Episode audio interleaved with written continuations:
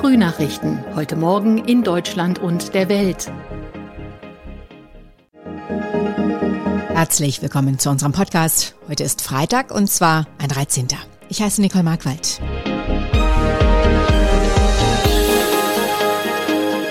Das sind heute unsere Themen aus Deutschland und der Welt. Bundeskanzler Olaf Scholz berichtet im Verteidigungsausschuss über Waffenlieferungen an die Ukraine. Der Bundestag beschließt eine Milliarden Steuerentlastung und ein erstes Foto vom schwarzen Loch in unserer Milchstraße. Bundeskanzler Olaf Scholz stellt sich heute im Verteidigungsausschuss des Bundestages Fragen zur Linie der Bundesregierung in Sachen Waffenlieferungen an die Ukraine. Die Ausschussvorsitzende Marie-Agnes Strack-Zimmermann von der FDP hatte Scholz eingeladen. Jan-Henner Reitze berichtet aus Berlin. Zu zögerlich, zu russlandfreundlich, zu unverlässlich für die westlichen Bündnispartner. Kanzler Scholz musste sich wegen seiner Linie zu Waffenlieferungen auch aus den Reihen seiner Ampelkoalition Kritik anhören. Inzwischen hat Deutschland auch Lieferungen schwerer Waffen zugesagt, bildet ukrainische Soldaten an der Panzerhaubitze 2000 aus. Trotzdem bleiben Fragen. Wie stellt sich Scholz die weitere militärische Unterstützung der Ukraine vor? Und wie genau soll die Bundeswehr mit den geplanten Extramilliarden für eine als verändert eingeschätzte politische Weltlage aufgerüstet werden? Der Bundestag hat am Abend das Steuerentlastungs- sowie das Energiesicherungsgesetz beschlossen. In der Sitzung heute geht es in erster Lesung um die geplante Rentenerhöhung, die Abschaffung des Paragraphen zum Werbeverbot für Abtreibung und die geplante Absenkung der Spritpreise. Weitere Informationen von Diana Kramer. Diana, lass uns erstmal drauf schauen, was schon in trockenen Tüchern ist. Was hat der Bundestag am Abend beschlossen? Zum einen die Reform des Energiesicherungsgesetzes. Der Name sagt es, es geht um die Absicherung der Energieversorgung in Deutschland. Unabhängigkeit von Russland ist hier das Stichwort. Angesichts der angespannten Lage und des drohenden Ölembargos gegen Russland gibt es hier akuten Handlungsbedarf. Und mit der Gesetzesreform können Gas- und Ölanlagen in Deutschland, prominentestes Beispiel ist hier die Ölraffinerie PCK im brandenburgischen Schwedt, leichter unter staatliche Kontrolle gebracht werden. Alles für den Krisenfall, falls die Versorgung gefährdet sein sollte. Zweites Beschlussthema war das Steuerentlastungspaket. Unter anderem gibt es einmalig 200 Euro für Hartz-IV-Bezieher und 100 Euro für Bezieher von Arbeitslosengeld. Das ist aber noch nicht alles. Es gibt noch weitere Entlastungen. Welche? Genau, dieses Paket war schon vor dem Ukraine-Krieg auf den Weg gebracht worden. Wir erinnern uns, die Spritpreise, die Strompreise, die waren schon vorher extrem gestiegen und das Paket soll helfen, hier etwas abzufedern. Der Grundfreibetrag bei der Einkommensteuer wird um 363 Euro angehoben. Die Entfernungspauschale für Pendler wird ab dem 21. Kilometer auf 38 Cent erhöht und der Zuschlag für von Armut betroffene Kinder und Jugendliche steigt monatlich um 20 Euro. Das alles rückwirkend ab 1. Januar. Damit sind wir immer noch nicht am Ende angelangt. Weitere Entlastungen sind im Gespräch. Wie geht's da weiter? Direkt heute geht's da weiter und zwar mit der Debatte über den sogenannten Tankrabatt. Der Plan ist ja, dass der Liter Benzin um knapp 30 Cent weniger kosten soll. Bei Diesel sind es 14 Cent. Genau wie beim 9-Euro-Ticket soll das ab Juni gelten, begrenzt auf zunächst drei Monate, also bis Ende August. Und ein weiterer Teil des Entlastungspakets ist auch die sogenannte Energiepauschale. Alle einkommenssteuerpflichtigen Arbeitnehmer sollen eine einmalige Sonderzahlung in Höhe von 300 Euro halten. Auch hier ist das markierte Datum der Juni. Vor drei Jahren ging eine sensationelle Aufnahme um die Welt, das erste Bild eines schwarzen Lochs, eines der spektakulärsten Phänomene im Weltall. Gestern nun haben Forscher ein neues Sensationsbild veröffentlicht, die erste Aufnahme des schwarzen Lochs, das sich im Zentrum unserer Heimatgalaxie befindet. Möglich wurde das durch die Kooperation von acht Radiosternwarten auf vier Kontinenten. Sie bildeten eine Art Superteleskop, das Event Horizon Telescope. Ronny Thorau weiß mehr. Ronny, warum ist auch dieses zweite Bild von einem schwarzen Loch eine Sensation? Ja, zum einen, weil es einfach an unserer Heimatgalaxie ist, viel näher als das schwarze Loch, dessen Bild vor drei Jahren um die Welt ging. Das schwarze Loch war 55 Millionen Lichtjahre entfernt, das jetzt im Zentrum unserer Milchstraße dagegen nur rund 27.000 Lichtjahre. Das ist jetzt immer noch nichts, wo man schnell hinreisen kann, aber eben doch 2000 Mal näher. Und es beeinflusst ja auch unsere unmittelbare kosmische Nachbarschaft viel mehr.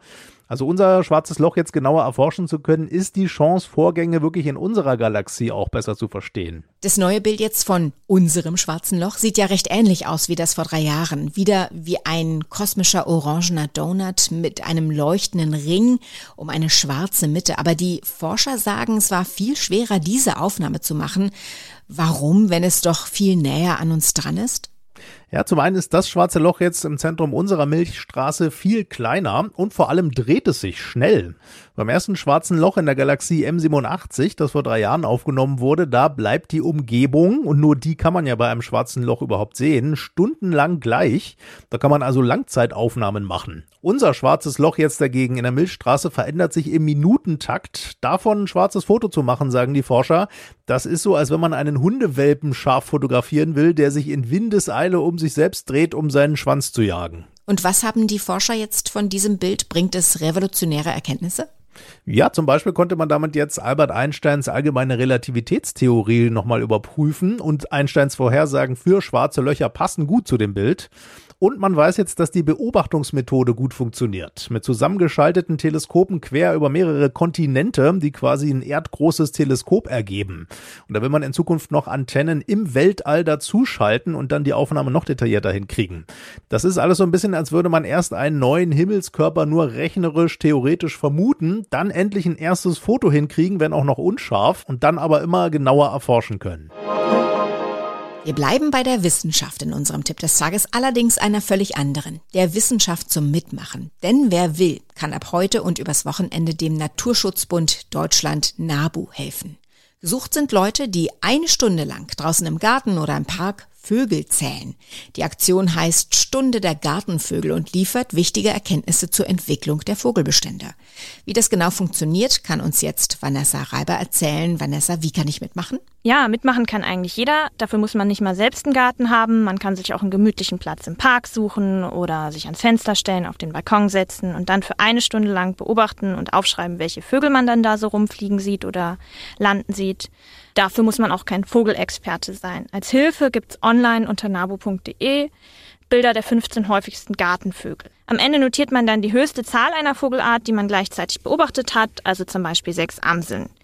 Dann trägt man die Beobachtungen per Online-Formular oder App beim Nabo ein.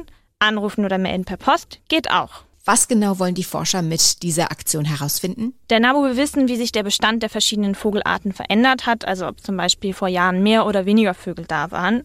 Die Stunde der Gartenvögel findet deswegen auch jährlich statt. So können die Forscher die Zahlen vergleichen und ableiten, wo sich die Bestände minimiert haben oder wo auch mehr Vögel dazugekommen sind. Die Daten aus den Vorjahren haben zum Beispiel gezeigt, dass es immer weniger Schwalben gibt. Die Mehlschwalbe gilt sogar schon als gefährdet. Aber wie aussagekräftig sind denn diese Daten für die Forschung, wenn sie nicht von Experten erhoben werden? Im vergangenen Jahr haben mehr als 140.000 Menschen mitgezählt. Für die Ornithologen entsteht so ein wahrer Datenschatz, ohne dass sie sich selbst einen großen Aufwand machen müssen. So viele Daten wie die freiwilligen Helfer können sie nämlich niemals allein erheben. Ihnen ist aber auch klar, dass Vögel übersehen oder verwechselt werden. Haus- und Gartensperlinge werden zum Beispiel oft vertauscht.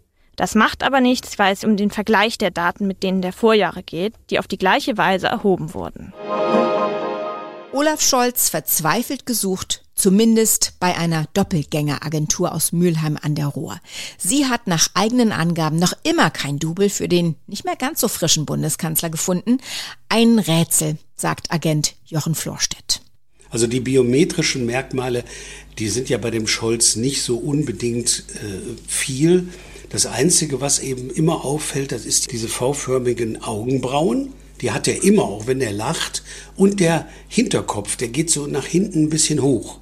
Und daran erkennt man den auch. Also das müssten doch normalerweise, müssten doch eine Million Scholze rumrennen. Also ich meine so Halbglatze oder Glatze, das fängt ja schon manchmal bei 30-Jährigen an. Also das ist, finde find ich, das dürfte auch kein Problem sein. Nur ich denke mal, dass die Leute ein bisschen Muffe haben davor, sich als Double von einem Politiker erkennen zu geben.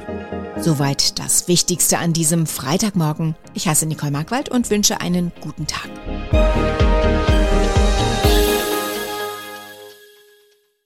Das waren die Frühnachrichten. Mehr Infos und unsere lokalen Top-Themen auf aachenerzeitung.de und aachenernachrichten.de.